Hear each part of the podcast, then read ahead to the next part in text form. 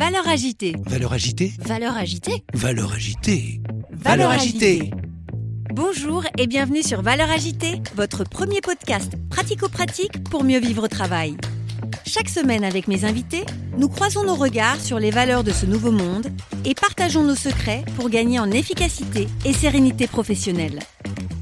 DG, DRH, manager, vous avez des enjeux de transformation ou tout simplement souhaitez être plus performant et plus épanoui dans votre vie professionnelle? Alors ce podcast est fait pour vous.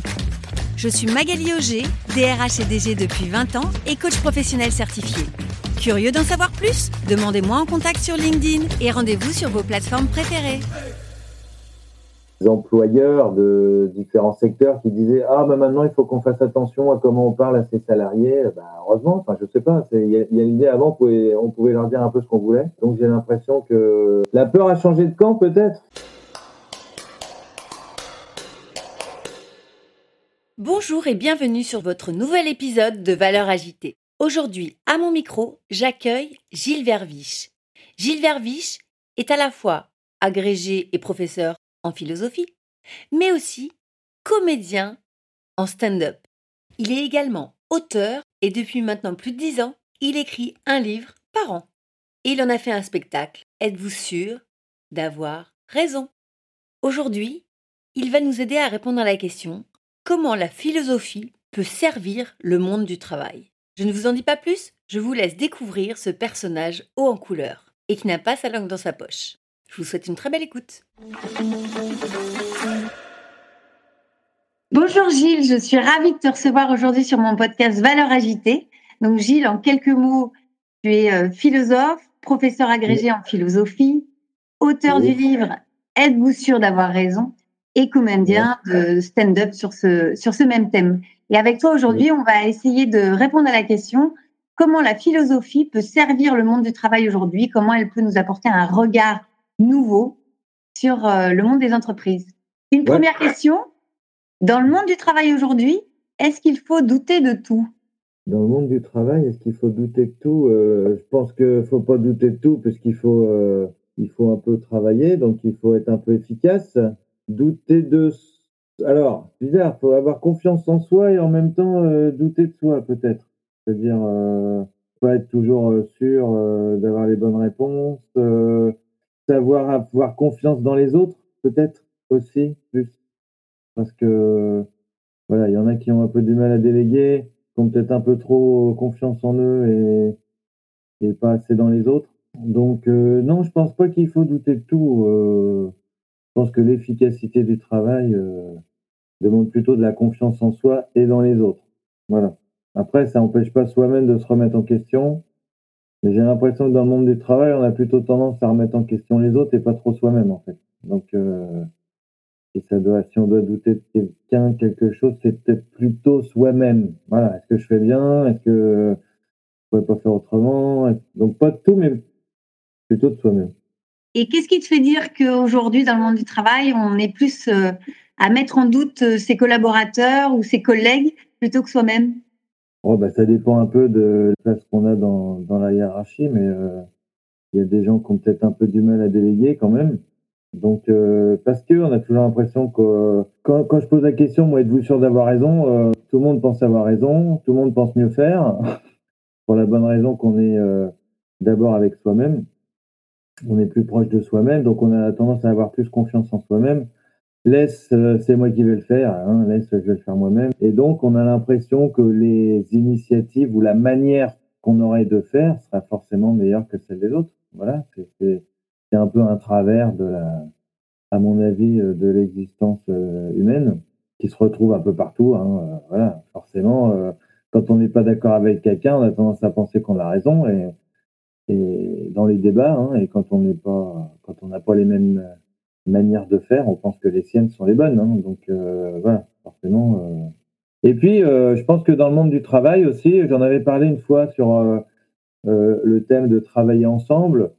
On peut avoir le sentiment que les autres vont être plutôt une gêne, vont plutôt nous empêcher de nous exprimer, de, de voilà, vont un peu marcher sur nos plates-bandes. Voilà, je pense que chacun a envie, besoin de d'être reconnu et donc euh, il voudrait que ce soit même si on doit déléguer, on va avoir tendance à, repasser derrière les autres ou à le faire à leur place parce que on cherche un peu de reconnaissance. Quoi. Je pense que l'ego, on en a peut-être parlé une fois ensemble, mais je pense que l'ego ou l'orgueil joue pas mal dans tout ça. On en parlera peut-être, mais l'idée quand on travaille ensemble, c'est de pouvoir effectivement la jouer un peu plus collectif et euh, vouloir euh, toujours briller. Quoi. Et dans ce monde justement où on prône beaucoup euh, l'image du collectif, est-ce que tu penses qu'il il y a de la place pour les opinions, les polémiques, les différences de point de vue? Sûrement, ça dépend un peu de, du travail qu'on fait. Hein. il faut qu'il y ait de la place effectivement pour que tout le monde puisse se sentir utile. Voilà, l'idée d'une, je sais pas comment appeler ça, d'une direction verticale où euh, les uns décident, les autres exécutent euh, sans leur laisser euh, d'initiative plutôt. Hein, c'est plutôt ça. Je pense que c'est ça qui rend les gens plus ou moins heureux dans leur travail. C'est la part de liberté et d'autonomie qu'on leur laisse. Je ne sais pas si c'est un rapport avec la question, mais pour moi, ça en a. Est-ce que tu penses aujourd'hui qu'on peut officiellement, j'allais dire ouvertement, dire dans une entreprise, je ne suis pas d'accord avec toi? Et si oui, comment? Alors, bah, comment? Faut le dire bien. Tu sais, c'est toujours le mythe, en fait. Euh, j'avais vu ça dans le film que j'aimais bien quand j'étais petit, c'était euh, Big. Tu vois euh, Je sais pas si tu connais ce film avec Tom Hanks, où c'est un gamin de 13 ans qui se retrouve dans la peau d'un mec de 30 ans. Voilà. Et donc, il est embauché par une entreprise qui fabrique des jouets pour enfants, justement. Et comme il a 13 ans dans sa tête, il n'a pas du tout les filtres euh, professionnels, sociaux, etc. Et donc, c'est le seul qui va parler franchement au patron. Euh, et du coup, le patron, le grand patron, va l'adorer pour ça parce que, enfin, c'est le premier qui lui tire pas les pompes et qui, euh, par peur de perdre son boulot, lui dit des choses qui sont pas forcément agréables mais utiles. Voilà. J'ai envie de dire que normalement, dans une entreprise comme dans la société, comme dans un État, comme dans la politique, on devrait pouvoir, on devrait pouvoir dire des choses pas forcément agréables, mais utiles. Après, euh, voilà, c'est toujours la même chose. Euh, c'est un peu le mythe dans les films américains. Euh, ah ouais, je préfère que les gens me disent la vérité. tu sais, c'est Pascal qui dit à peu près qu'un vrai ami, c'est celui qui te montre tes défauts, parce que ça te permet de t'améliorer, de te corriger. Donc on pourrait dire qu'au niveau de l'entreprise, ça devrait se passer de la même manière, plutôt que de laisser le truc couler. Voilà, le problème, c'est que, voilà, comme je le disais un peu avant, les relations sont pas toujours horizontales, elles sont parfois verticales, et que les gens peuvent avoir euh, des choses à perdre. Il faut qu'il y ait une relation de confiance, quoi. Voilà, c'est-à-dire qu'il faut pas gouverner par la peur. Hein, euh, dans ce cas-là, s'il y a une relation de confiance, je pense qu'on peut effectivement dire gentiment à quelqu'un qu'on n'est pas d'accord sur sa manière de faire ou, ses idées.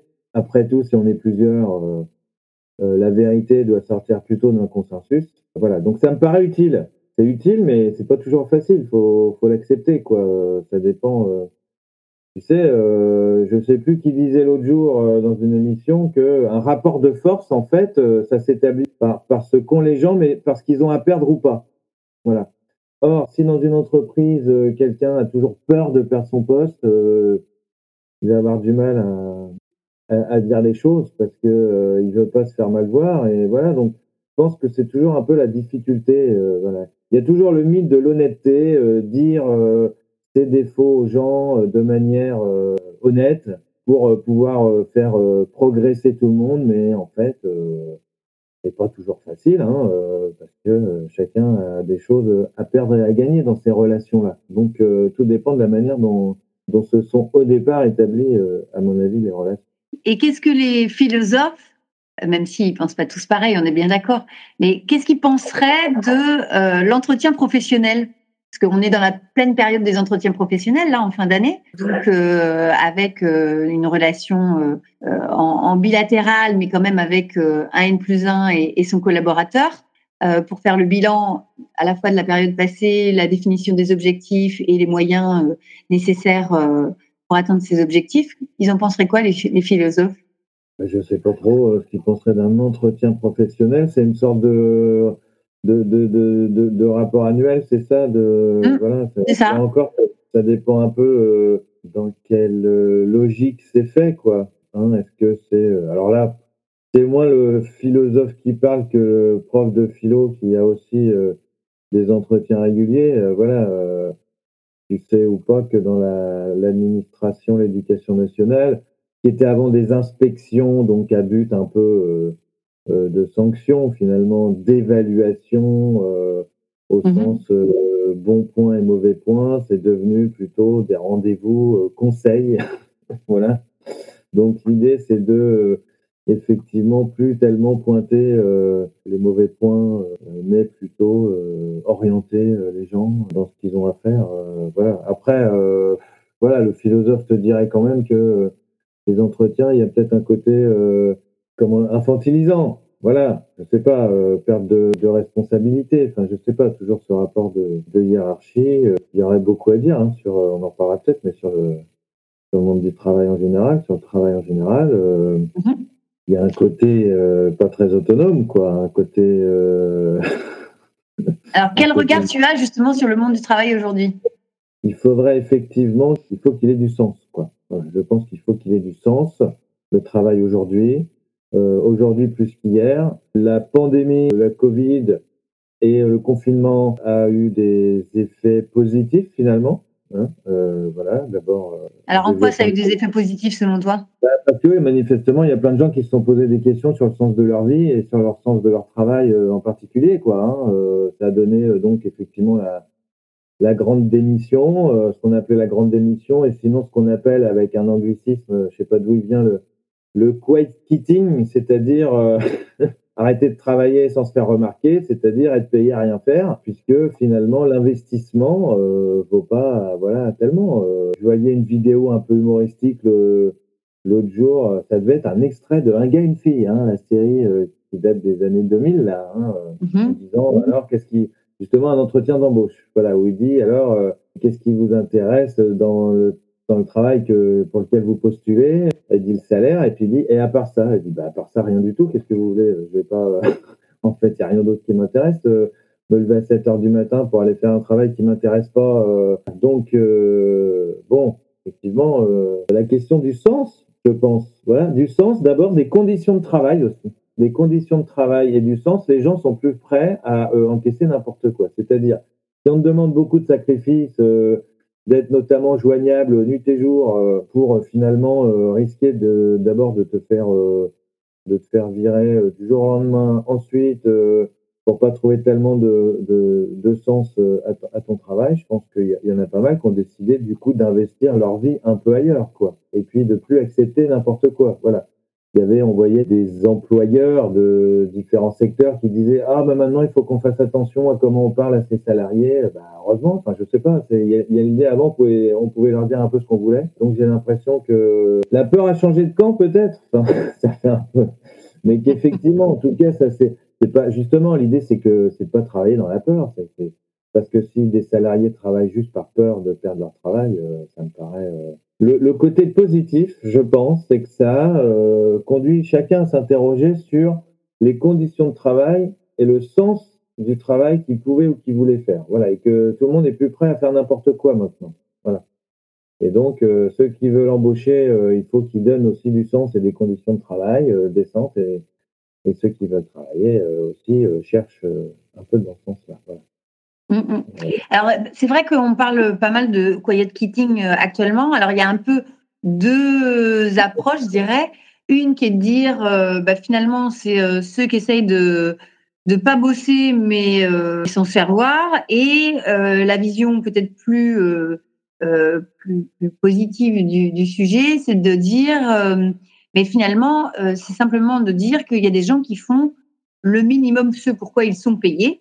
Euh, Ouais. pour ne pas prendre le risque effectivement de se faire euh, se faire virer, mais pour autant ils sont pas payés pour plus, donc ils s'arrêtent simplement euh, Voilà. à, à la limite de ce pourquoi ils sont payés. Et avant, peut-être euh, certains salariés faisaient beaucoup plus que ce pourquoi ils étaient payés et, et recrutés, et donc euh, finalement c'est peut-être qu'avant ils donnaient trop et que là c'est le retour au, au juste euh, équilibre. Voilà. Étant donné le, le thème de ton podcast, je ne sais pas s'il faut dire ça, mais je pense que le travail qui est euh, qui a été longtemps une valeur, hein, si on remonte, euh, on trouve ça chez Max Weber dans l'éthique protestante et l'esprit du capitalisme. Voilà, si on fait une toute petite histoire rapide, hein, puisque mm-hmm. tu veux de la philosophie, faisons un peu de philosophie. Donc, historiquement, euh, dans les mythes fondateurs, le travail n'est pas du tout une valeur. Le travail dans les mythes fondateurs, c'est une contrainte, c'est une, punition, c'est une malédiction. Hein, il n'y a qu'à remonter à la Genèse. Hein, tu, tu gagneras ton pain à la sueur de ton front, et toi, la femme, tu en dans la douleur. Voilà. Donc les Grecs de l'Antiquité considéraient aussi que le travail, c'était pas du tout, euh, en tout cas le travail, toute activité liée à la satisfaction des besoins, c'est-à-dire le travail pour gagner sa vie, que tu appelles le salaire. Dans le salaire, il y a le sel. Le sel, c'est pour mettre sur la sur la bouffe. Hein. Donc voilà. Donc euh, voilà. Si c'est travailler juste pour gagner sa vie, les Grecs le réservaient aux esclaves. Bon, alors effectivement, c'est pas non plus un modèle. Voilà. Comme ça, les les hommes libres pouvaient faire autre chose. Tu vois, bon, effectivement, euh, dans leur société, euh, qu'ils appelaient les métèques, donc euh, les étrangers, les femmes, n'étaient pas des citoyens. Voilà. Et puis, dans la société féodale aussi, le travail s'est réservé aux, couches de la société les plus basses. voilà. Peut-être 16e, éthique protestante, le, travail devient une valeur. Aujourd'hui, c'est devenu la valeur centrale. Marx, qui critique le travail, en fait quand même la valeur fondamentale de la société, de la réussite, de l'identité, euh, etc. Donc la question qui se pose aujourd'hui, c'est de savoir si on pourrait pas remettre leur curseur un peu dans l'autre sens, c'est-à-dire euh, peut-être que les gens qui euh, n'investissent pas tout leur temps et leur affectif et leur énergie et leur existence dans leur travail.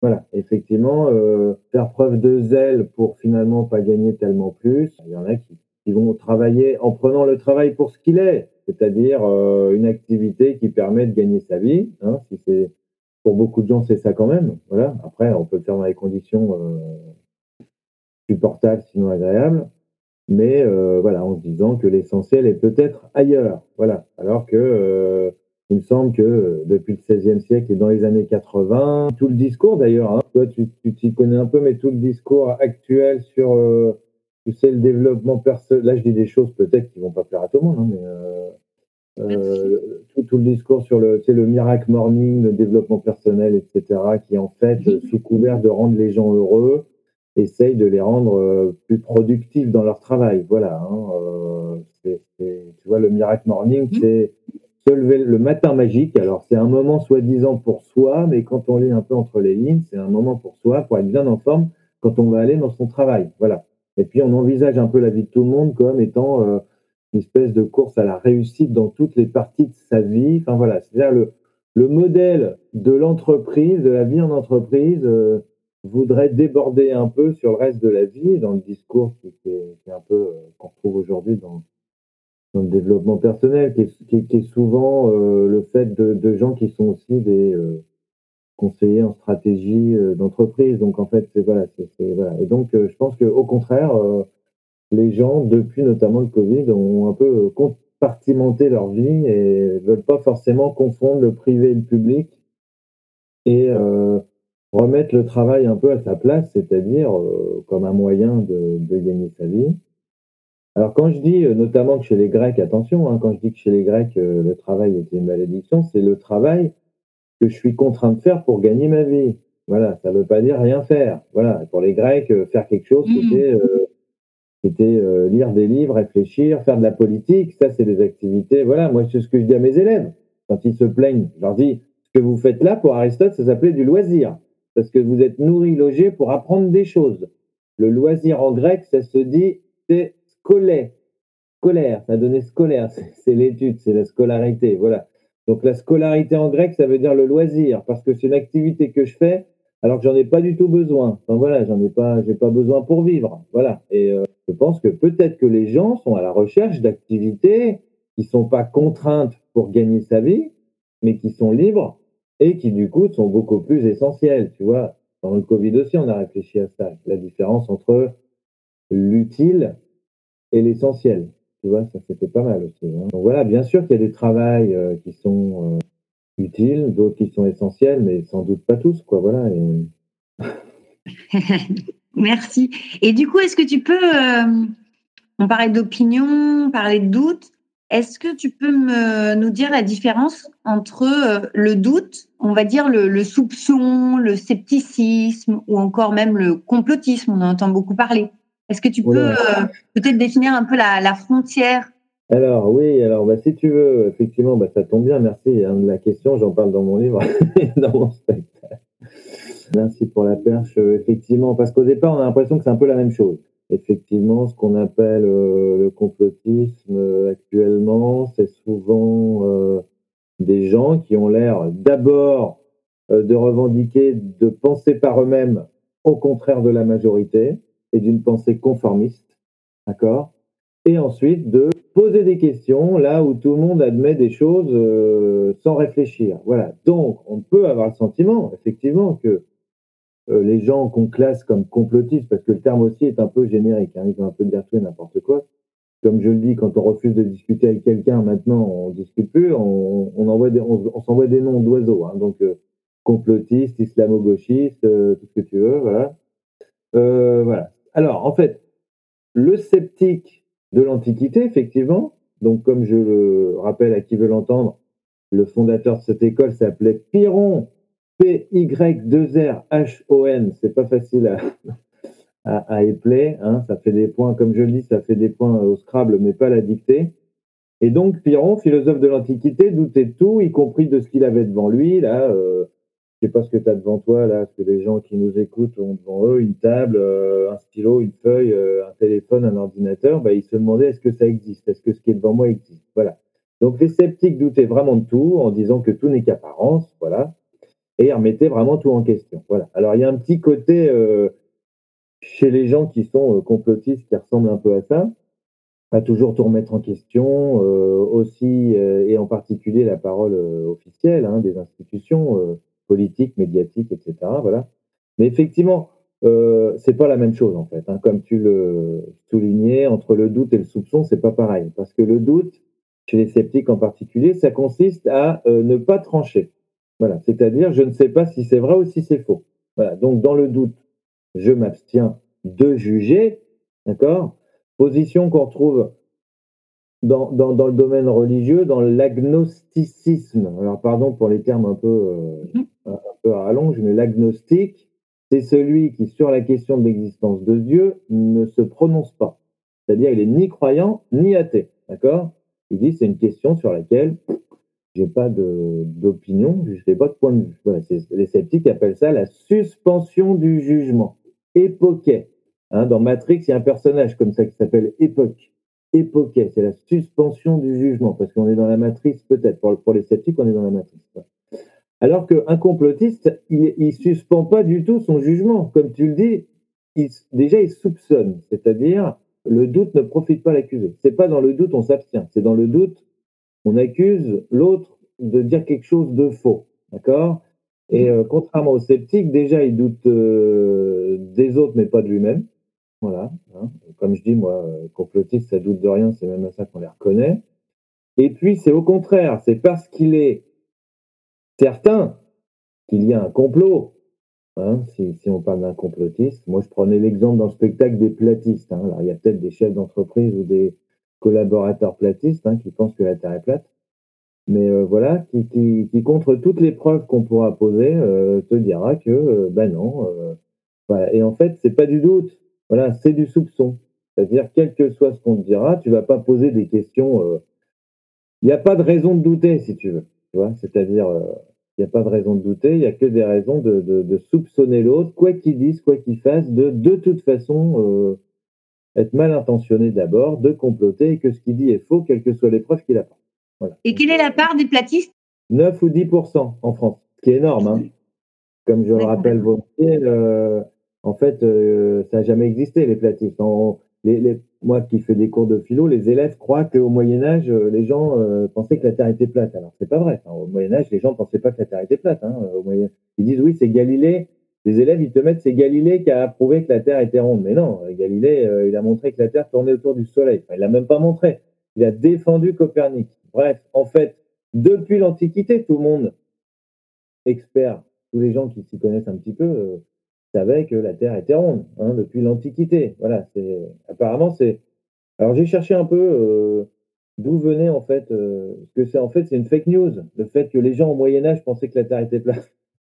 Et apparemment, ça viendrait entre autres de Voltaire, qui au siècle des Lumières a voulu euh, exagérer un peu l'obscurantisme de l'Église et a, été chercher un texte d'un seul auteur euh, vaguement, enfin deux, un Chrysostome et un certain Lactance, et donc deux auteurs du, très très haut Moyen Âge, voire de l'Antiquité. Euh, je veux dire, c'est quasiment les deux seuls mecs dans l'histoire humaine avoir dit que la Terre était plate et que si elle n'était pas plate, alors les Australiens, euh, ils auraient euh, les pieds dans le vide, tu vois. Il y a juste deux auteurs en fait, hein, voilà. Et donc Voltaire a pris ses, premiers chrétiens, c'est les, premiers auteurs chrétiens, mais de, de je sais pas, troisième siècle après Jésus-Christ. Voilà il n'y a que quoi. Hein, et, il en a fait le modèle de la pensée euh, de l'Église. Voilà. Mais je pense que c'était pour discréditer en fait.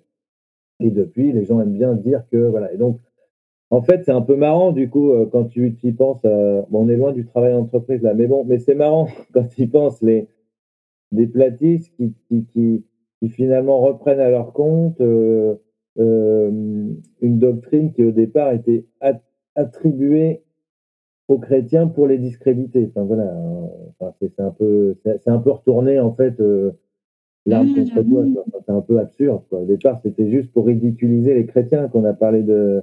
Que Voltaire a dit qu'il y en a qui croyaient que la Terre était plate. En gros, c'est ça l'histoire. Voilà, il a dit ah ben l'Église c'est n'importe quoi. Il, regardez, il pense que la Terre est plate. Aujourd'hui, on se retrouve avec 10% de gens qui disent bah oui, la Terre est plate, on nous ment. Bon, enfin voilà, c'est pas mais effectivement, en tout cas, ça, ça, veut dire que de la mauvaise information, ou en tout cas une, une orientation euh, ciblée vers un objectif euh, qui peut être malsain, arrive quand même à porter ses fruits, euh, malheureusement, j'allais dire. Oui, parce que, parce que on, comme disait un célèbre polémiste qui a été candidat à l'élection présidentielle, en faisant un lapsus en fait, hein, il a dit je, je ne vois que ce que je crois. Voilà. Alors il voulait dire je ne crois que ce que je vois, mais il a dit je ne vois que ce que je crois.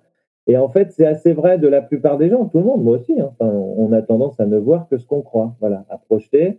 Et euh, j'en parle dans le livre euh, Êtes-vous sûr d'avoir raison euh, euh, Il y a un fameux, il y a un biais, ce qu'on appelle un biais cognitif. Tu connais ça, les biais cognitifs. Donc, mm-hmm. c'est un terme à la mode des psychologues. Euh, c'est les c'est les lois de la déformation de notre pensée. Quoi. Voilà, c'est-à-dire, c'est pas parce que c'est mal, c'est parce que euh, euh, naturellement notre pensée fonctionne comme ça et nous et, nous fait un peu déformer les choses. Et un des biais cognitifs, évidemment, c'est de prendre ses désirs pour la réalité. Voilà. Euh, et que donc forcément, on va aller interpréter les choses euh, qui vont dans notre sens et euh, on va avoir du mal à aller voir euh, quelles qu'elles sont. Voilà, donc c'est pas c'est pas difficile de, de, se tromper. Et du coup, comment on peut changer d'avis pour s'adapter à un environnement qui est mouvant et rapide comme le monde des entreprises, sans en mmh. même temps passer pour une girouette? C'est une très bonne question. Hein, c'est une très bonne question. alors aussi bien dans l'entreprise que dans la vie en général, la vie politique par exemple. Hein, Quelqu'un va être considéré comme une girouette. Je pense que la, je pense que la, la, la, la, différence vient des raisons pour lesquelles on change d'avis, en fait. Voilà. Et du coup, euh, si ces raisons sont, sont, bonnes, tu peux tout à fait les justifier. Hein. On voit ça dans le fameux film euh, que je conseille à tout le monde, hein, 12 hommes en colère, euh, film de Sidney Lumet qui est adapté d'une pièce de théâtre du même titre, que joue régulièrement euh, dans tous les théâtres de France, donc vous pouvez y aller. Voilà. Alors, pour vous pitcher le film qui est passionnant, on a donc 12 jurés euh, d'une cour criminelle aux États-Unis euh, qui doivent décider de la culpabilité d'un accusé. Donc le film et la pièce commencent au début des délibérations. On n'a pas du tout vu le procès, euh, on n'a rien vu du tout. Le film commence, le jury rentre dans la salle des délibérations. Et en fait, ce sont les échanges, c'est les dialogues qui vont nous faire comprendre euh, quelle mmh. était l'affaire, quelles étaient les preuves, à charge, à décharge, euh, voilà. Et donc, au début, euh, sur 12 jurés, alors, il faut savoir qu'aux États-Unis, la règle, c'est l'unanimité. Il faut que les, que ce soit, c'est pas la, en France, c'est la majorité. Il faut qu'un jury soit majoritaire pour pouvoir condamner quelqu'un. Aux mmh. États-Unis, il faut que ce soit l'unanimité. Donc, il faut que ce soit les 12. Voilà. Et donc, au début, il y en a 11 qui votent coupables Il faut un premier tour de table pour voir. 11 qui votent coupable et un qui vote non coupable. Alors voilà, euh, c'est un peu le complotiste, celui qui veut se faire remarquer pour les autres, euh, il fait le malin. Euh, c'est Henri Fonda qui fait dans le film ce, ce, gars-là, c'est un peu le philosophe, le sceptique hein, de service. Voilà, c'est ça qui est marrant. Mm-hmm. Et puis au fur et à mesure, en fait, le pitch, c'est que à force d'arguments, il va retourner les autres. Voilà, effectivement, à force, il va retourner les autres. Et ce qui est marrant, c'est de voir pourquoi, comment chacun, finalement, qui était sûr de la culpabilité de l'accusé, pour quelles raisons, en étudiant les preuves. C'est vraiment un film sceptique, hein, en étudiant les preuves qui avaient l'air solides. Voilà. Et donc, il y en a un euh, qui, au bout d'un moment, change d'avis parce qu'il a vu que les preuves étaient euh, pas solides, etc. Et à un moment, il y en a un qui se retrouve à 5 contre 7 et donc, il change d'avis parce que lui, il a un match de football à aller voir ou de baseball, je sais plus, il est pressé. Et comme il commence à sentir le vent euh, tourner, il fait bon, bah allez, voilà, Bah, je change d'avis. Voilà. Et, et, et, et l'autre lui dit, et pourquoi vous changez d'avis? Il fait, bah, parce que euh, je croyais qu'il était coupable, maintenant je crois qu'il est innocent. Et, et un de, des autres qui vient de changer d'avis l'engueule et lui dit, c'est inadmissible, c'est la vie d'un gamin qui est en jeu. Vous ne pouvez pas changer d'avis juste comme ça parce que vous êtes pressé d'aller à votre match. Soit vous avez une bonne raison de changer d'avis, soit vous ne changez pas d'avis. Alors c'est assez mmh. marrant parce que celui qui lui dit ça a intérêt à ce qu'il vote non coupable, puisque lui pense que l'accusé est innocent, mais ce qu'il juge mal, ce sont ses mauvaises raisons de changer d'avis. Et donc, effectivement, la girouette, c'est quoi? Bah, C'est celui qui va changer d'avis euh, d'abord parce qu'il va être victime sans doute d'un certain conformisme, Ensuite, parce qu'il va y avoir un intérêt personnel. Et euh, bon, puis d'ailleurs, euh, les gens comme ça changent d'avis euh, un peu comme de chemise. Hein, la girouette, hein, comme la girouette en haut du clocher de l'église. voilà. Après, quand on dit qu'il n'y a que les imbéciles qui ne changent pas d'avis, il faut être cohérent. Hein. C'est aussi le signe de l'intelligence, d'une ouverture d'esprit, un moment de dire je me suis trompé, mais il faut savoir pourquoi et comment. Quoi. Voilà. Euh, d'ailleurs, je pense que si on parle du milieu d'entreprise ou du travail, ça peut être pas mal hein, de dire euh, là, je me suis trompé. Ou, voilà. Et, et je par, par exemple, on parlait tout à l'heure de la relation éventuelle d'un d'un N plus 1 euh, avec un, un N moins 1, ou je sais pas comment on dit, mm-hmm. hein, mais voilà, mais si on donne un peu d'autonomie aux autres et qu'à un moment on reconnaît qu'ils nous ont un peu éclairé, que leur avis a été euh, utile et que tiens, bah oui, euh, merci de m'avoir euh, mis dans cette direction-là, que les gens se sentent utiles. moi, je le fais à mon niveau avec mes élèves. Quand je fais mon cours et qu'un élève me fait une objection, c'est pas parce que je suis le prof que je dis c'est compliqué, t'as tort. Hein, je commence toujours par leur dire si l'objection est bonne, je commence toujours par leur dire bon bah d'abord c'est une bonne objection, effectivement, je suis un peu coincé. Bon après au bout de trois minutes je je m'en sors forcément parce que voilà, mais mais voilà, quand quand quand c'est bien, faut le dire. Et donc euh, quelqu'un qui, qui aurait le sentiment de s'être un peu trompé et, et, une, une nouvelle idée très bonne, je pense qu'on a tout à gagner à dire aux autres que ils ont eu raison. Enfin, je, je pense que ça peut que améliorer les les relations. Après, effectivement, si on a l'impression que l'autre sait pas où il va, euh, voilà, mais mais si chacun doit se sentir utile, c'est exactement ce dont on parlait tout à l'heure, c'est-à-dire euh, s'il n'y a qu'une tête et puis tout le monde doit suivre, euh, je pense que les gens se sentent pas. Euh, voilà. J'avais vu euh, une fois comme ça un documentaire sur le bonheur au travail. Alors on nous vendait les coworkation, tu sais, les espaces mhm. de travail en Californie. Tu vas faire du surf et du parapente entre deux entre deux mails, etc.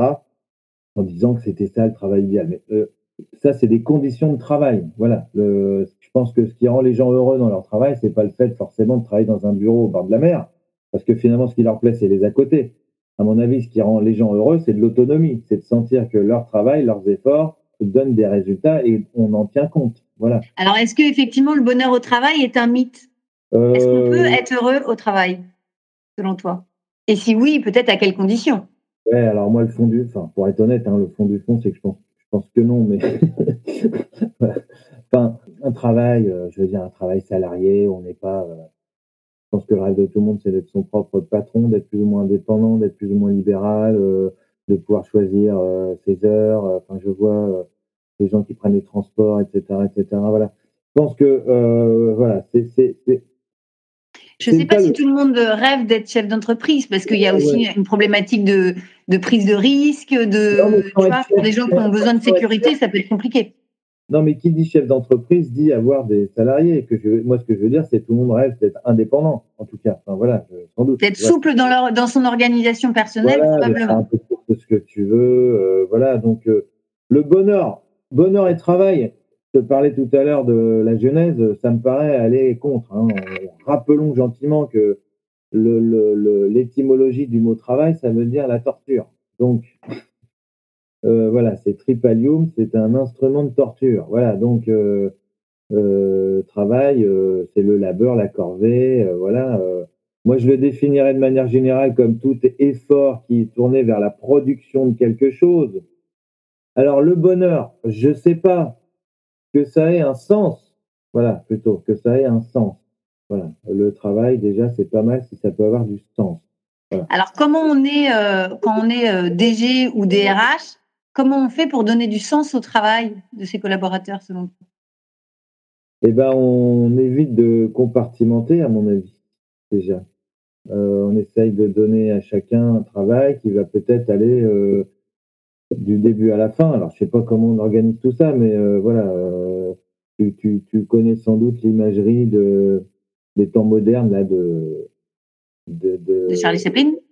Chaplin, voilà, ou juste si tu as, as, tu as une tâche spécialisée qui en elle-même est, dénuée de sens, c'est-à-dire c'est de faire qu'une partie de la production où tu vois pas les tenants et les aboutissants, tu vois, euh, voilà, c'est on appelle un ouvrier spécialisé à l'époque, mais en fait, il est spécialisé de rien, lui, c'est sa tâche qui est spécialisée, voilà. Donc, euh, je pense que euh, pouvoir donner un peu de sens au travail, c'est permettre aux gens d'avoir un peu de la visibilité sur les tenants et les aboutissants de leur tâche, en fait. Euh, voilà, alors après, selon les, milieux, les, départements, les domaines, je ne sais pas comment ça peut, ça peut s'organiser, mais, euh, mais voilà. Est-ce que tu crois aux démarches d'intelligence collective, de coopération, de, de coaching d'équipe? Ouais, alors mon hésitation parle d'elle-même, voilà. non mais sens-toi libre, il n'y a pas de souci. Voilà. pas énorme, j'ai l'impression que ça, c'est un peu comme au foot en fait un peu. Il faudrait. Il faudrait, mais c'est un peu comme au foot. Euh, j'étais assis à côté d'un footballeur une fois dans une émission de radio. Il me dit bien sûr que le foot est euh, un sport individuel parce que en fait, euh, chaque joueur, tu joues dans une équipe, mais chacun essaye de jouer quand même sa partie et de se faire remarquer et est là pour euh, servir son intérêt personnel. Comme je le disais tout à l'heure, chacun est à la recherche de reconnaissance. Et puis au départ, quand même, on est là par un contrat euh, d'un intérêt personnel. De chacun est là pour gagner sa vie à lui. Voilà. Après, comme au foot, il faudrait effectivement arriver à donner le vrai goût du collectif. Mon problème, c'est qu'au départ, c'est l'activité de tout le monde est intéressée en fait. Tu vois, euh.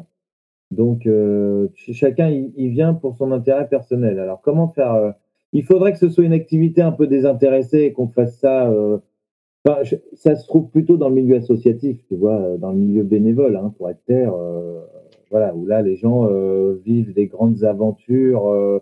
c'est une fin en soi, là, de, de, faire un truc à plusieurs, la réussite collective, voilà. Mais dans le travail, comme chacun essaye à la fin d'avoir un peu sa prime, c'est pas évident. Mais effectivement, en même temps, c'est une illusion de se dire qu'on y arriverait tout seul.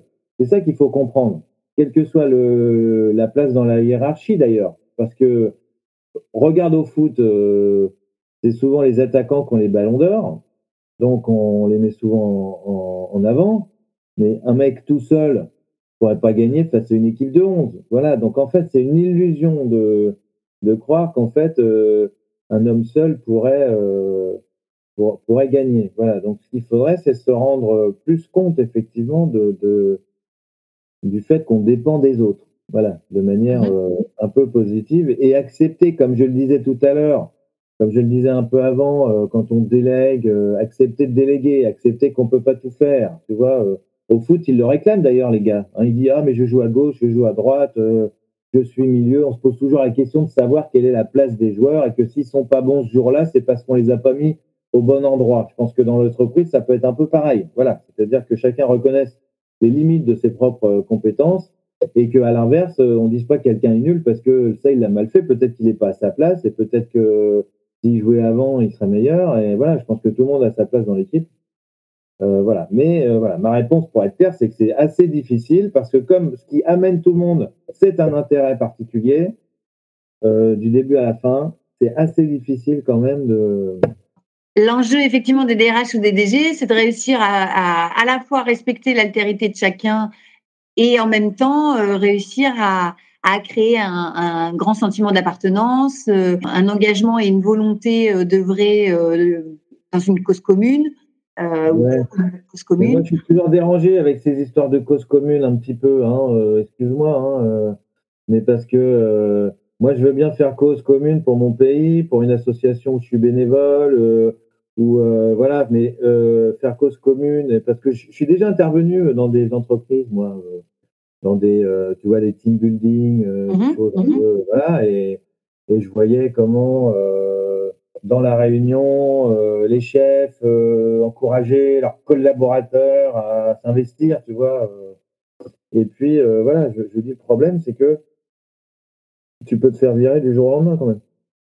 Donc, on te demande, toi, beaucoup d'investissement euh, pour une insécurité.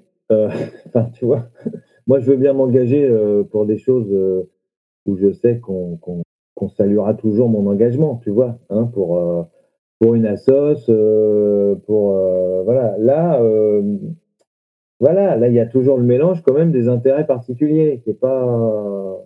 Et qu'est-ce que tu penses de l'avènement des, des, entreprises à mission?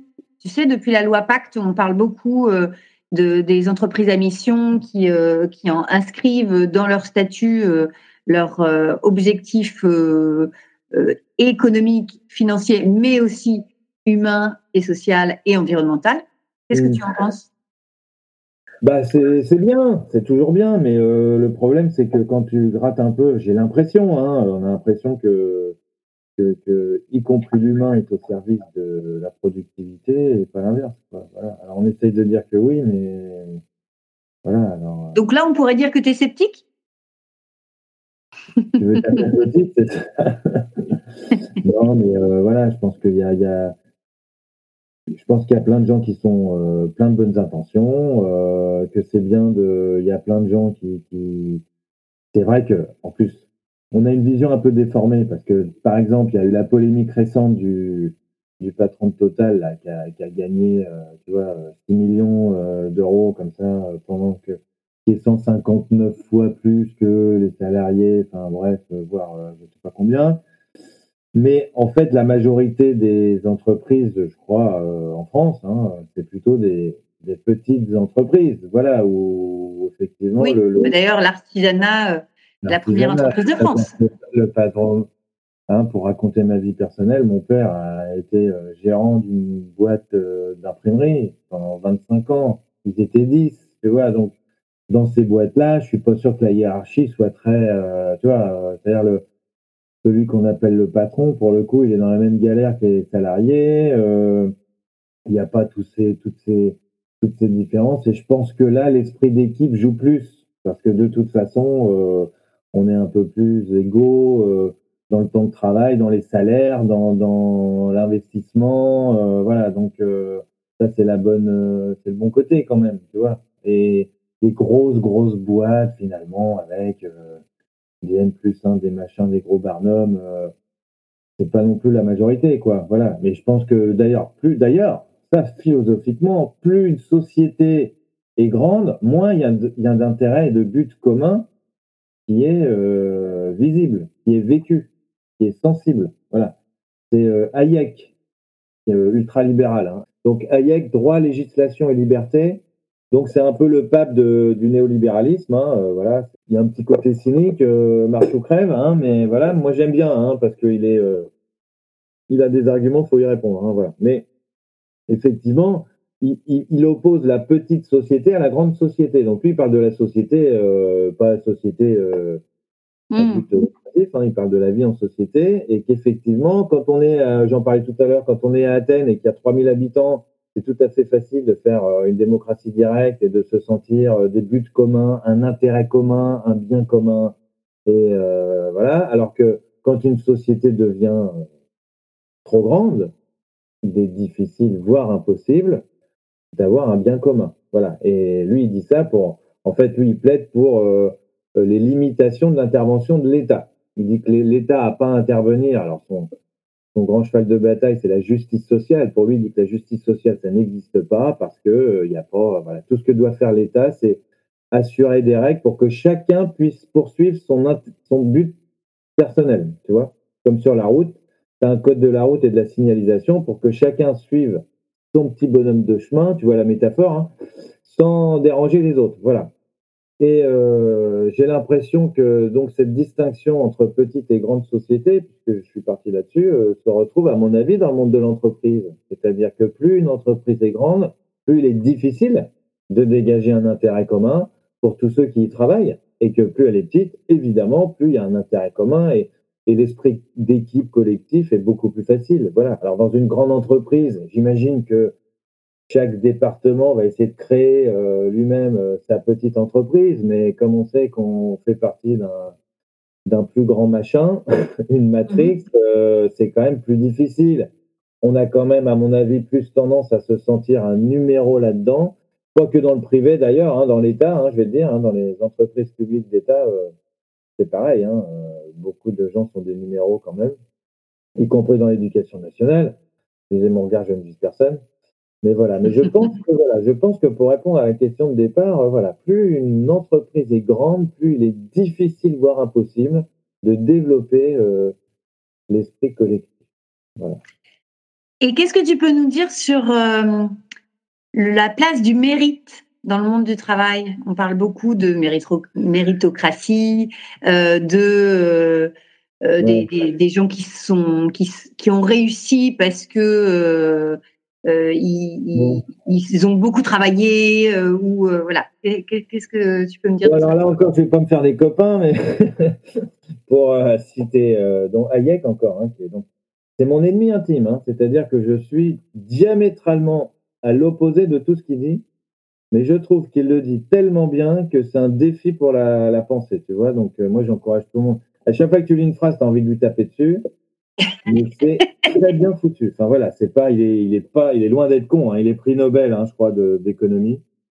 Euh, voilà, donc c'est vraiment, euh, voilà, c'est très très très très bien. Et donc pour Hayek, Hayek, contrairement à, à la droite libérale française, tu vois, qui, qui essaye d'allier les deux, c'est-à-dire le libéralisme économique et puis les notions de, mérite, tu vois, c'est-à-dire euh, c'est le discours de Sarkozy, tu vois, entre autres, hein, c'est-à-dire le travail, l'effort, le mérite. Ça, c'est le libéralisme à la française. Voilà. Euh, Hayek te dit, il n'y a pas de mérite. Ça n'existe pas le mérite, euh, parce que ce qui dit, ce qui, qui, ce qui fait, euh, bon, d'abord, philosophiquement, moi, je pense que le mérite est une, est un mirage. Voilà. Le mythe du garage, c'est un mythe. Voilà.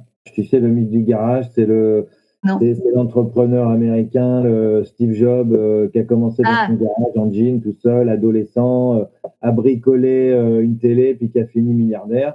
c'est le mythe du sept-man man, quoi. Hein, le, pour moi, le mythe du garage. Donc voilà, en fait, tous ces gens sont nés avec une cuillère en argent dans la bouche, avaient des conditions de vie tout à fait. Ils ont fait les plus grandes universités parce qu'ils venaient de milieux hyper favorisés. Donc d'abord, voilà.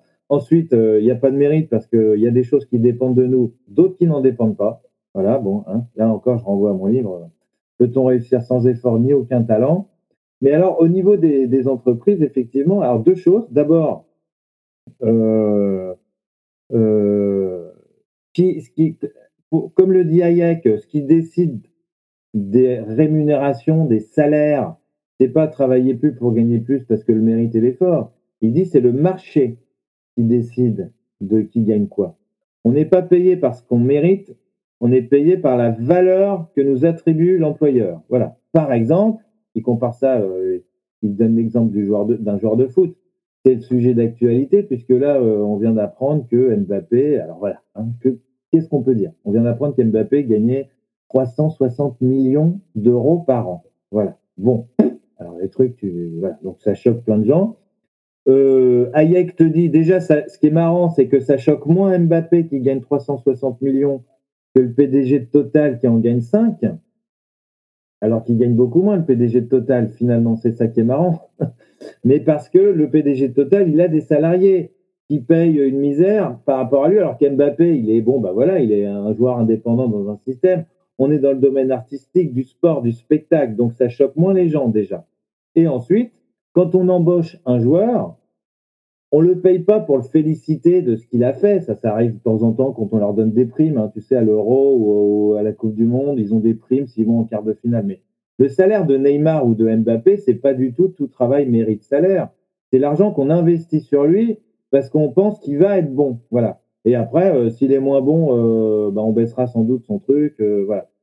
Pareil, tu as Kardashian, Kelly Jenner, enfin les, voilà qui la fille a fait un tweet euh, tu as des cours de la bourse qui s'effondrent. Voilà, donc c'est là, c'est voilà, que pourquoi est-ce que Kim Kardashian gagne beaucoup plus d'argent qu'un euh, médecin euh, anesthésiste euh, Voilà, ça c'est, tu vas pas me dire que c'est une histoire de mérite, de justice sociale, de voilà. Donc tout ça, en fait, les niveaux de rémunération de tout le monde sont fixés par la loi du marché. Voilà, ça c'est en tout cas ce que dit Hayek et je suis assez d'accord avec lui. C'est-à-dire que. Ah, donc tu peux être d'accord avec ton Némésis alors. Voilà, c'est mon ennemi intime. Voilà, je, suis d'accord avec lui parce que au moins, il est tellement extrême qu'il n'essaye pas, si tu veux, de cacher tout ça derrière une notion de mérite. Voilà, en disant euh, que ceux qui gagnent plus, c'est parce qu'ils le méritent par rapport à ceux qui gagnent moins. Ça serait horrible de dire ça. Enfin, voilà, c'est tellement faux. C'est tellement faux. Pourquoi dire que euh, le patron de Total, il mériterait de gagner 159 fois le salaire de ses salariés? Enfin, ça n'a aucun sens. Donc, euh, ça me paraît plus judicieux de dire qu'effectivement, de renoncer à la notion de à la notion de, mérite. Voilà. Et la deuxième chose qui allait un peu dans ce sens-là, je finis d'une fois, je crois savoir qu'ils avaient une étude avait été faite sur les, les salaires au mérite, les primes Enfin, voilà, quand euh, tu as une plus grosse partie du salaire qui est, qui à la prime, c'est-à-dire au mérite personnel et, pas au fixe, en fait, c'était assez désastreux. Voilà. Alors, pour l'esprit collectif, on imagine bien, parce que tu imagines comment chacun essaie de tirer sa la couverture à lui et qu'on ne va pas collaborer avec les autres, puisque ce qu'on veut, c'est que sa performance personnelle soit mieux observée. Et on sait très bien que les gens qui essayent de se faire remarquer sont pas ceux qui travaillent. J'avais un proviseur adjoint qui m'avait dit ça, lui, une fois. Il m'avait dit que lui, s'il n'avait pas eu plus de promotion que d'autres, c'est parce que lui, c'est pas complètement faux, hein. Euh, lui, il était dans son bureau en train de bosser et il n'était pas au rectorat en train de serrer des, des paluches. Voilà. Et donc, euh, voilà. Donc, le mérite, c'est, c'est pas tellement le mérite, finalement. Et, et, et, on montrait que finalement, euh, la rémunération au mérite poussait les gens à en faire moins parce qu'ils essayaient surtout de se faire remarquer, pas tellement de faire leur boulot. Enfin, voilà. Donc, donc voilà, donc le mérite, c'est déjà c'est le mérite tel que le, le, perçoit celui qui doit te, te juger. Voilà, donc euh, ça veut ça veut pas dire grand chose. Donc moi, de toute façon, pour moi, c'est vraiment un mirage. Euh, voilà, pas de problème. Et est-ce que tu as le même regard sur le secteur public, à la fois sur euh, oui, oui, oui, oui, oui, tout à fait, tout à fait. Mais tu vois, tout à l'heure, tu disais par exemple que dans une entreprise, c'est peut-être difficile de travailler tous dans le même sens pour une mission, un intérêt commun. C'est peut-être plus facile dans le secteur public, puisqu'à un moment donné, il y a bien euh, l'intérêt collectif, euh, la, chose publique qui, réunit. Euh, oui, quand on parle d'intérêt public, on devrait le dire, mais pas tellement. Il y en, voilà, parce que tout le monde, même dans le public, ça dépend quel secteur public. Hein, voilà. déjà, quand toi, tu es enseignant, parce que c'est le métier que je fais, à l'inverse, on peut être un peu fatigué de se reposer uniquement sur sa conscience professionnelle sans savoir de, reconnaissance. Après, le, il y a secteur public et, euh, intérêt public. Voilà, c'est pas exactement la même chose. Enfin, disons, il y a service public et domaine public. J'étais intervenu chez des magistrats, effectivement, donc ça va être un domaine dans lequel, effectivement, euh, tu as, plus de services publics. Euh, voilà. Mais après, dans les relations entre les, entre les gens qui travaillent ensemble, on, retrouve quand même un peu les mêmes, les mêmes mmh. euh, voilà. Euh, Et on parle beaucoup de la gestion des talents en entreprise. On parle même de la guerre des talents. J'avais envie de, de, savoir à quel concept philosophique ça, cette terminologie elle renvoie. Parce que avant, on parlait de euh, des, potentiels, on parlait des ressources humaines, on parlait de la, la, difficulté à recruter. Maintenant, on parle carrément de la guerre des talents. La guerre des talents. Alors pourquoi la guerre? Là, c'est là que moi je ne sais pas. Pourquoi la guerre des talents? En gros, l'idée, c'est euh, les entreprises se font la guerre quelque part pour euh, réussir à recruter euh, les meilleurs, les meilleurs potentiels, les meilleures compétences. les meilleurs. De toute façon, moi, ça, ça me, ça me, ça me plaît pas cette ambiance de la guerre déjà non seulement euh, dans mon histoire du mérite, je dénonce un peu la société de compétition. Alors si en plus ça devient la guerre, voilà. Comme je le disais tout à l'heure, euh, on n'est pas bon ou mauvais dans l'absolu. Hein. Tout le monde a un talent si on veut bien le mettre à, à la bonne place. Donc dire qu'il y aurait des talents qu'il faut s'arracher et payer 360 millions d'euros pendant que tu as des gens en face qui vaudraient rien du tout, c'est ça, ça me paraît une bonne illusion, quoi. Voilà. Euh, voilà. Alors après, euh, le talent, il y a un petit côté la terminologie, là, comme ça, spontanément, il y a un petit côté artistique hein, quand on parle du talent. Tu vois, c'est Kant hein, qui. Le talent, il en parle plutôt dans, le domaine artistique. Euh, euh, il faut. On distingue, il distingue le savant, le talent et le génie. Voilà. Bon, alors le talent, on est dans le savoir-faire. On est dans un don qu'on a à la naissance, qu'on peut et qu'il faut travailler, sinon ça donne rien. Euh, mais il y a un peu le côté euh, savoir-faire euh, plus ou moins communicable, plus ou moins artistique, qui s'éloigne pas trop du génie. Donc je pense que c'est un vocabulaire déjà dans le monde de l'entreprise pour un peu, comment dire, poétiser le travail qu'on va faire faire aux gens. Voilà, quand on parle de talent, voilà. Alors ça me fait penser évidemment à la parabole des talents. Hein, les talents, le talent parce que tu pourrais parler de capacité, de potentialité, d'aptitude. Voilà, le, talent, il y a un petit côté, euh, on vous vend du rêve quand même dans ce qu'on va vous faire faire. Vous allez pouvoir développer votre talent. Le talent, c'est aussi, euh, c'est la promesse que tu vas pouvoir développer ta personnalité, tu vois, et te mettre en valeur et euh, te réaliser dans ton travail quand on parle de talent. Tu vois, c'est un, un, peu ça, quoi. Voilà. Donc, donc, euh, je pense que c'est un terme archi positif euh, qui, cache un peu le caractère prosaïque du travail que finalement euh, on va être amené à faire quand on parle de talent. on pourrait parler plutôt d'aptitude ou de capacité. Hein, c'est pas une insulte hein, non plus, hein, mais c'est un peu plus, ça correspond plus. Et puis, ça permet parce que quand on dit un talent, tu vois, on est en train de substantiver. C'est-à-dire, on va désigner quelqu'un comme étant un talent, ce qui est au départ euh, plutôt adjectif, en fait, hein, avoir du talent. On va dire, lui, c'est un talent. C'est comme la France a un incroyable. C'est vachement intéressant comme dire. La France a un incroyable talent, tu vois. Voilà. Bon. Alors là, c'est un peu la même chose. Comme si les autres en avaient pas.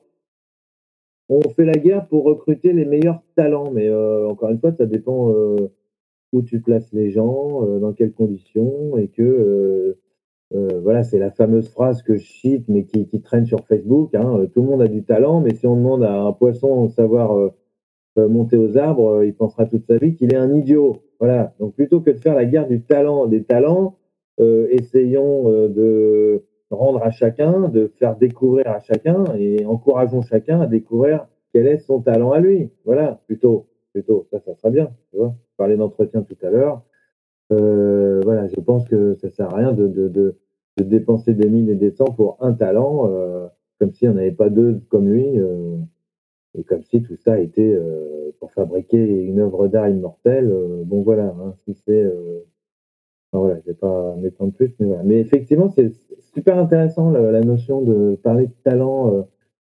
de même que parler de collaborateurs et pas de salariés pour un peu égaliser le truc, les relations voilà, il y a tout un vocabulaire en fait. Hein. Bon, c'est bien hein, parce que le langage aussi, euh, voilà, c'est mieux que de se traiter de tous les noms. Euh, voilà, le, le, langage a du sens, hein, donc c'est bien aussi de faire attention. Euh, on sait très bien que voilà, le, la lutte contre le racisme et le sexisme, par exemple, ça passe aussi par le langage qu'on utilise, donc c'est important. Voilà. Maintenant, est-ce que des fois le langage n'est pas plutôt du, du washing, tu vois C'est-à-dire, voilà, donne des jolis mots pour décrire des réalités qui sont pas reluisantes, en fait. Voilà, c'est ça.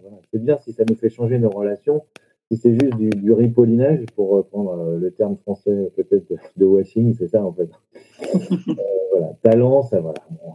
En fait, la guerre des talents, c'est une expression qui est, qui est née de, de, la fin des années 90, quand on parlait de la, des tensions en fait sur le marché du travail. Et aujourd'hui, en fait, avec euh, notamment la crise du Covid et, et encore plus maintenant euh, avec la transformation des métiers, on identifie euh, un plus grand écart entre les besoins des entreprises et les ressources disponibles. Donc, on constate une pénurie des, des ressources qui va qui va s'augmenter encore plus. D'ailleurs, moi, j'avais en tête un chiffre de, de une étude de Robert Ralph, c'était 66% des recruteurs estiment que trouver des collaborateurs qualifiés sera difficile d'ici 2024.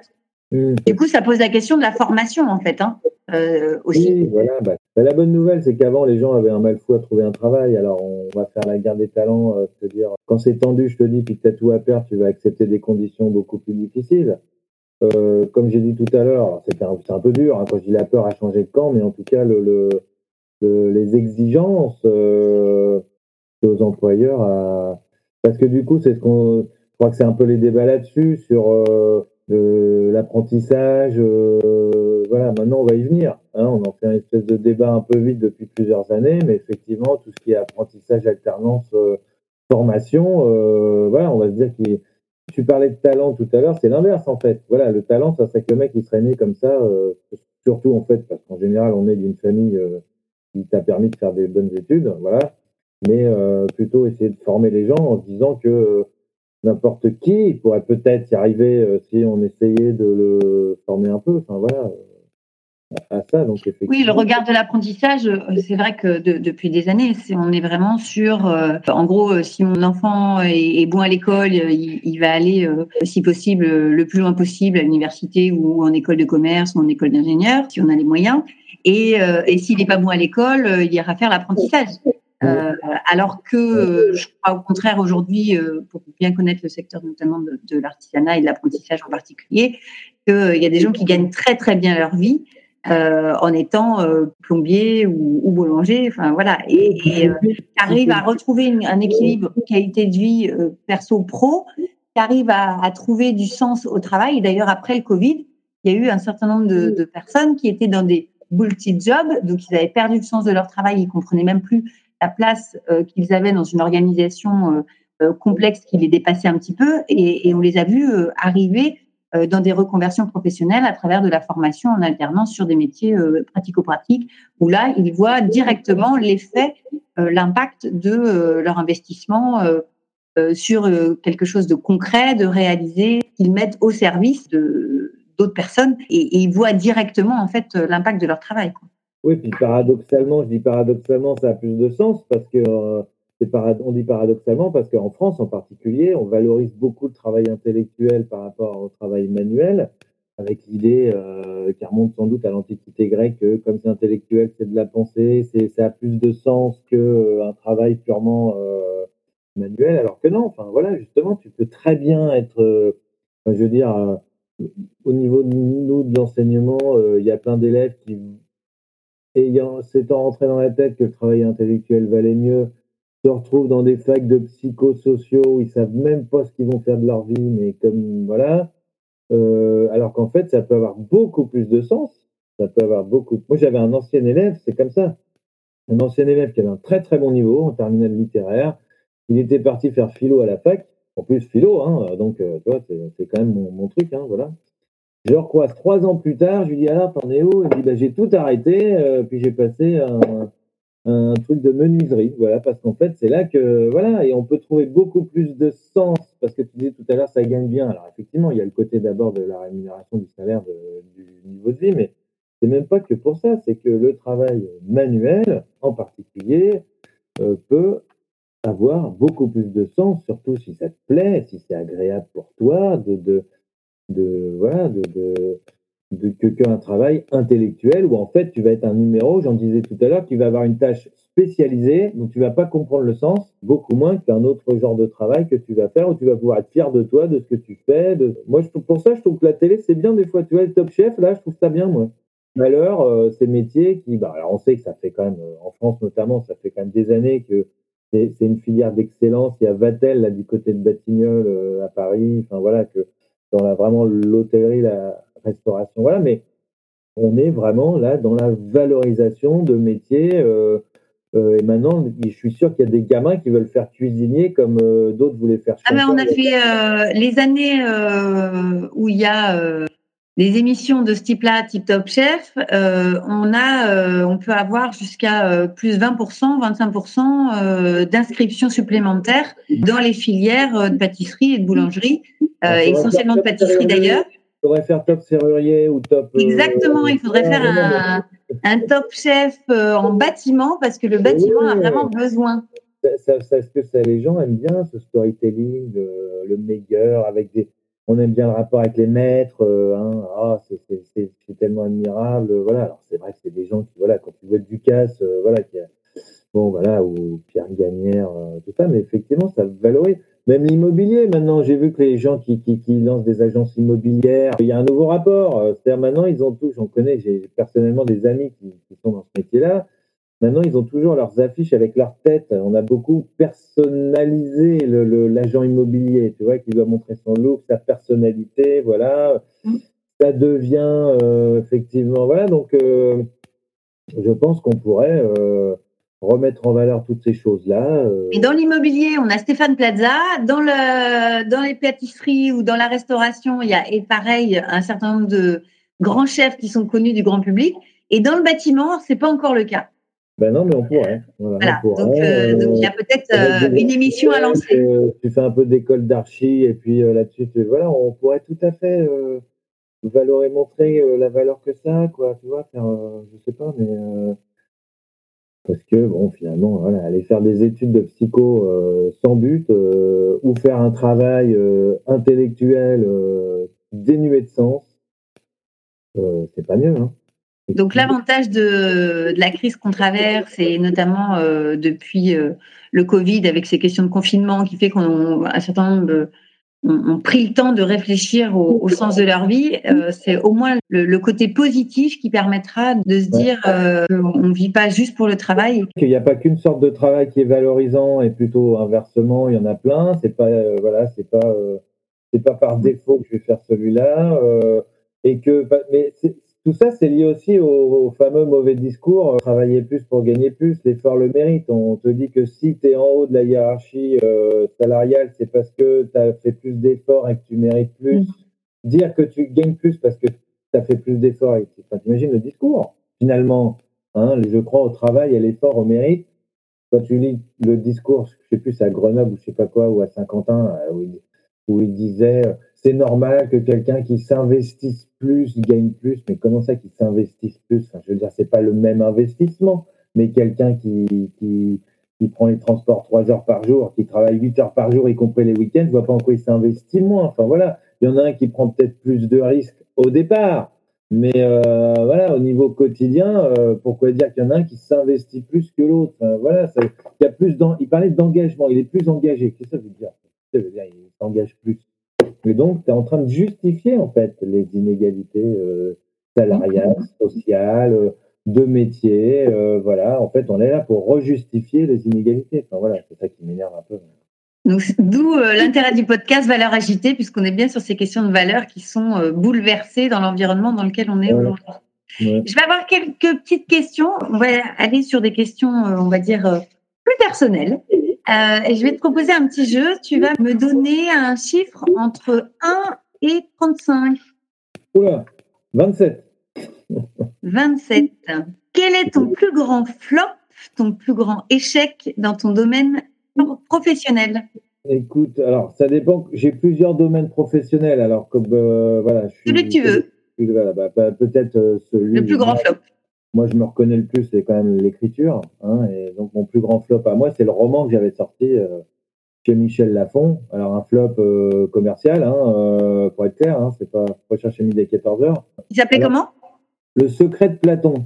Voilà. Donc c'est une sorte de Indiana Jones philosophique. Hein. Moi j'y ai mis tout, toutes mes tripes. Pour moi en plus le- c'est mon seul roman, tu vois. Donc le reste c'est des essais, c'est mon seul roman. En plus pour moi le roman c'est le Graal.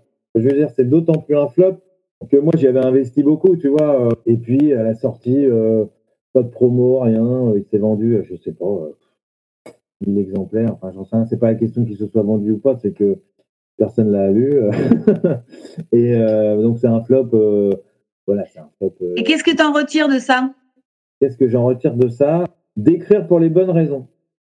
Voilà. C'est-à-dire, bah, D'écrire parce que ça te fait plaisir, peu importe euh, ce qui va se passer après, et pas d'écrire toujours en pensant à euh, est-ce que je vais en vendre, combien je vais en vendre. euh. Mais je, par- je parle pas en, en termes de sous. Hein. Moi, euh, effectivement, j'écris des livres parce que j'ai envie qu'ils se vendent, mais parce que j'ai envie qu'ils soient lus, parce que voilà, là, c'est plus la reconnaissance. Tu as envie de transmettre.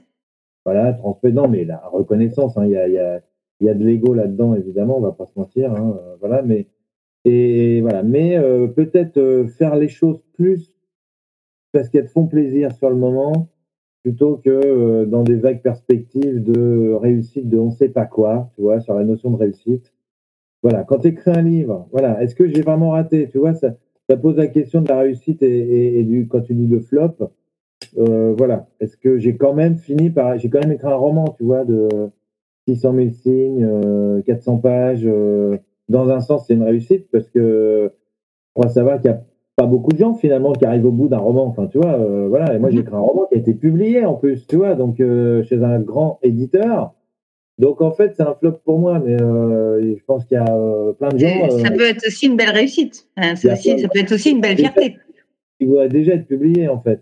Voilà, et donc euh, moi je l'ai vécu comme un flop, mais parce que c'était mon dixième livre, tout ça. Donc, euh, donc voilà, donc euh, être déjà content de ce que tu obtiens, et pas toujours, mais ça c'est moi, je suis toujours insatisfait, voilà, et donc euh, donc apprendre un peu plus à être à, à- le, verre à moitié plein. Ok, merci. Et une autre, euh, un autre chiffre entre 1 et 35 13, Alors, bien les quel métier tu souhaitais faire quand tu étais petit? Oh là, attention, ça va être rigolo. Gynécologue, obstétricien. je l'ai dit à mes élèves. En fait, Et pour quelle la- raison Alors, j'étais allé à la maternité euh, voir ma tante qui venait d'accoucher. J'avais vu le bébé euh, à côté, là, dans la couveuse, et je voulais voir les bébés le plus petit possible. Donc, euh, on m'avait dit, attention, gynécologue s'occupe plutôt de la femme. Donc, moi, à l'époque, j'avais 10 ans, ça m'intéressait pas. On me dit, c'est toi, c'est ce que tu veux, c'est accoucher, en fait. Et donc, j'avais appris à écrire gynécologue obstétricien. Et de la sixième à la seconde, j'écrivais gynécologue obstétricien. Après, comme je disais à mes élèves, finalement, c'est pas très éloigné ce que je fais, puisque, comme tu le sais ou pas, les études Tu de accouches des esprits. c'est la maïotique, voilà. Et donc en fait, finalement, je fais, euh, je fais de la maïotique, mais euh, des esprits et pas des corps. Donc c'est véridique tout ça. Véridique. Et puis, euh, je te propose une, pareil, une dernière question entre 1 et 35. Un. Allez. Quel est ton état d'esprit ou ton humeur aujourd'hui? Euh, Après ce podcast, bien sûr. après ce podcast, bah écoute, euh, je suis content. Parce que quand on a commencé la discussion, je savais pas où, où on allait, où ça allait nous mener. Euh, si j'avais des choses intéressantes à dire, qui te seraient utiles, qui seraient utiles, voilà. Et je trouve que finalement, euh, de fil en aiguille, euh, on a fini justement par accoucher de certaines choses, euh, y compris à deux, par le dialogue. Donc je suis content. Alors, est-ce qu'il y a une leçon à tirer de ça? Bah, c'est qu'on a des choses à apprendre tous les uns des autres. Hein, voilà. C'est-à-dire, euh, moi, tu m'interroges euh, les philosophes en tant que philosophe, machin. euh, moi, euh, avant, je me, je, me, je me rends compte aussi qu'avant de bien pouvoir parler aux entreprises et du milieu de l'entreprise, euh, il faudrait quand même que j'en apprenne plus que ce que je sais déjà. Bon, je te dis, j'en- j'en- voilà, je suis intervenu déjà, donc, par exemple, chez Robert Alf, hein, j'étais intervenu, voilà, j'ai un petit peu quand même déjà fréquenté le milieu de l'entreprise, mais voilà, pour euh, avoir des réponses euh, pas que philosophiques comme ça, euh, barrées dans les nuages, euh, on a tous des choses à apprendre. Et surtout,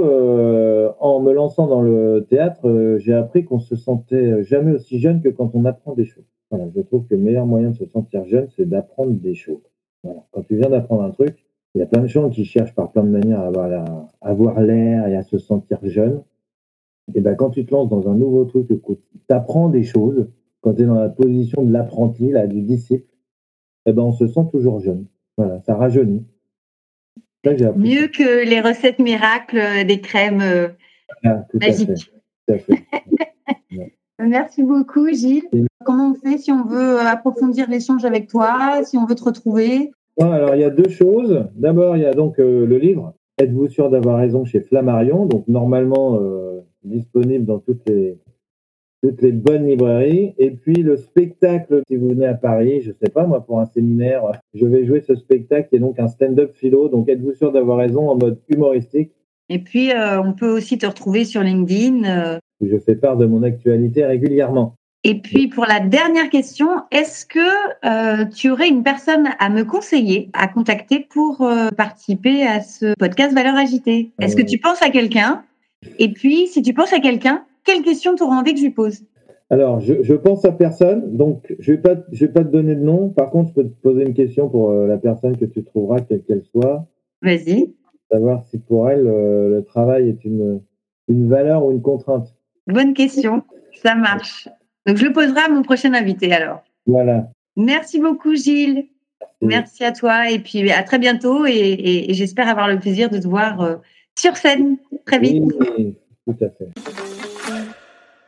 Et voilà, c'est terminé avec Gilles Verviche. J'espère que ça vous a donné envie d'aller voir son spectacle. Vous avez compris que vous n'allez pas vous ennuyer une seule seconde grâce à son ton assez décapant.